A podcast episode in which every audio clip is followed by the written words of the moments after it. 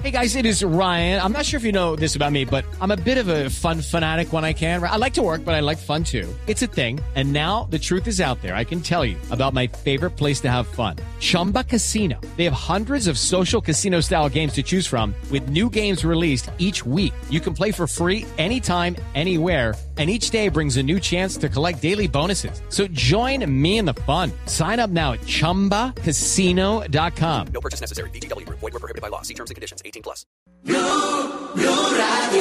Noticias contra reloj en Blue Radio. 3 de la tarde, 32 minutos. Las noticias, las más importantes hasta ahora en Blue Radio. Una toma de desplazados se presentó en la terminal de transportes de Bogotá. La situación ya se encuentra superada. Carlos Albino. Hola, buenas tardes. Durante la mañana de este lunes, un grupo de desplazados tomó la terminal de transporte de Bogotá.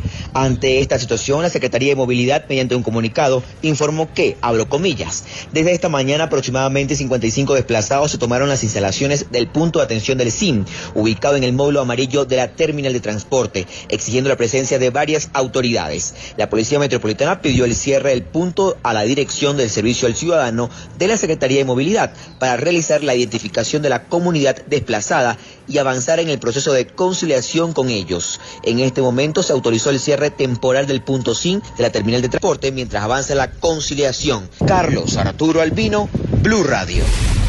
En otras noticias, el gobierno anunció que se harán 300 intervenciones para suministrar agua potable en las poblaciones afectadas en el departamento de La Guajira ante las muertes que se han registrado en esa región del país que están relacionadas con desnutrición. Con esto se espera que a finalizar el gobierno del presidente Santos, este departamento tenga una cobertura de acueducto que alcance un 90%, así lo dijo el ministro de Vivienda Luis Felipe Nao.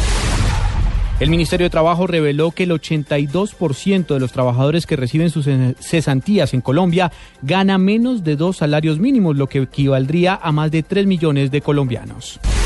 El viceministro de Hacienda, Andrés Escobar, aclaró que los 6,48 billones de pesos que se pagaron por la venta de Isagen ya están en el país disponibles para su inversión.